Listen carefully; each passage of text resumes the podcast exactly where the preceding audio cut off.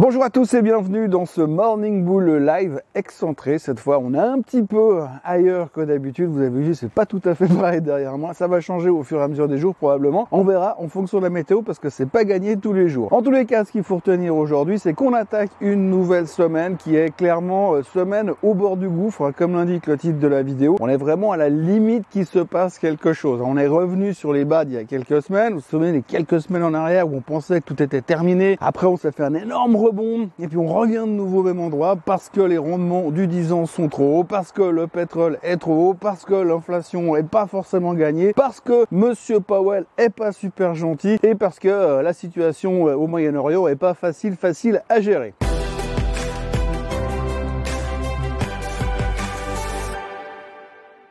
Donc oui, cette semaine qui commence va être une semaine difficile. On voit déjà les indices européens qui sont légèrement en rouge ce matin, les futurs américains qui sont légèrement en rouge ce matin.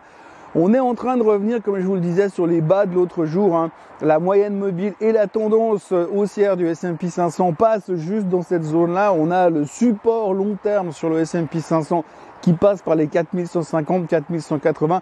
Ça semble vouloir être un point d'entrée, surtout qu'on est vraiment dans une période hyper catastrophiste. Quand vous écoutez les commentaires, alors c'est clair, c'est évident que tous les, euh, les sell signals sont au vert. C'est évident que le marché est très compliqué. C'est évident que l'économie va en récession. On est passé de c'est évident qu'on va s'en sortir et qu'il n'y aura pas de récession à c'est évident qu'on va avoir une récession. C'est incroyable comme on a changé d'état d'esprit. Donc beaucoup de doutes. Un rendement du 10 ans américain qui frise toujours les 5%, qui n'y est pas encore pratiquement et donc ça perturbe un petit peu les gens. Et puis tout d'un coup, on est très très attentif au prix du pétrole. Alors le prix du pétrole, s'il passe de 87,50 où il est actuellement à 88,50, c'est ouh, explosion du pétrole. Donc on est très très méfiant sur cet état de fait là. On est vraiment beaucoup plus réceptif aux mauvaises nouvelles que ce qu'on était il y a quelques temps, mais c'est un grand classique. Hein.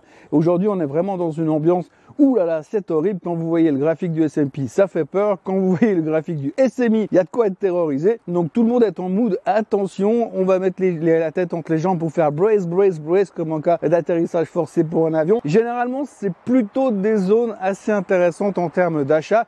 Et cette semaine, justement, on aura des choses assez intéressantes qui pourraient, je dis bien pourraient, peut-être nous sauver les fesses.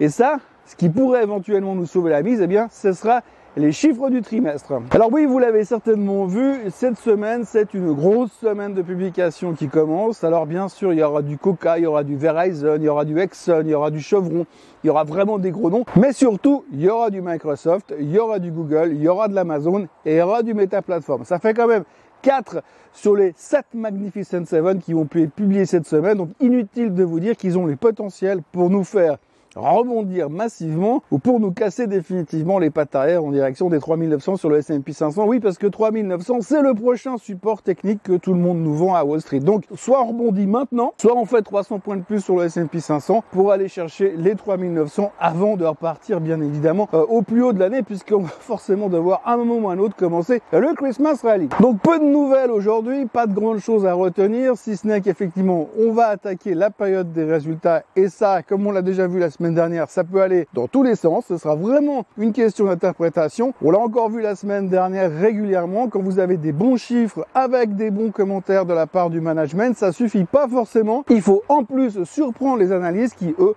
attendaient des chiffres moins bons que ce que vous avez publié, mais qui sont quand même un, un petit peu déçus parce qu'au fond d'eux-mêmes, ils s'attendaient quand même à des chiffres beaucoup meilleurs que ça. Les résultats, on peut avoir à peu près tout et n'importe quoi. Ce sera vraiment une question d'interprétation.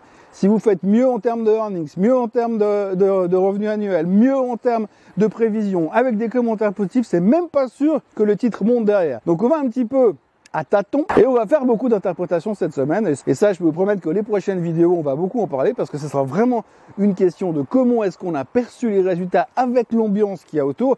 Et puis évidemment, on a toujours des épées Damoclès qui sont suspendues au-dessus de nous. Le prix du pétrole qui peut démarrer parce que les tensions au Moyen-Orient reprennent de plus belle. Pour l'instant, on n'a pas l'impression que ça choque. J'ai regardé les journaux ce matin, on n'en parle pratiquement plus déjà. Donc tant qu'il n'y a pas une escalade massive dans la région, j'ai l'impression que Wall Street se dira, ouais, bon bah c'est fini, terminé on va passer à autre chose. Donc, on entame la semaine sur des œufs en se disant, on va voir, on va avoir beaucoup de chiffres et puis surtout en fin de semaine on aura le PCE qui, je vous le rappelle, c'est quand même le chiffre, la mesure de l'inflation préférée de la Fed. Donc ce qui pourra éventuellement peut-être leur faire changer leur opinion qu'ils ont déjà préparée pour le 31 octobre et le 1er novembre.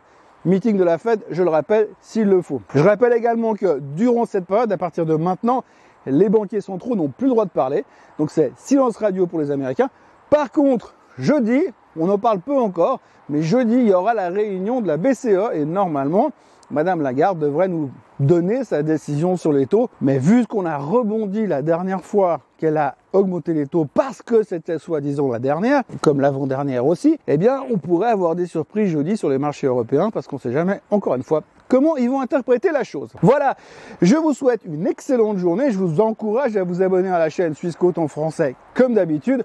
Moi, je retourne me poser euh, sur une terrasse si je retrouve un peu de soleil. Et je vous retrouve demain matin, normalement un peu plus tôt qu'aujourd'hui, euh, pour un nouveau euh, Morning Blue Live. Prenez soin de vous et à demain. Bye bye.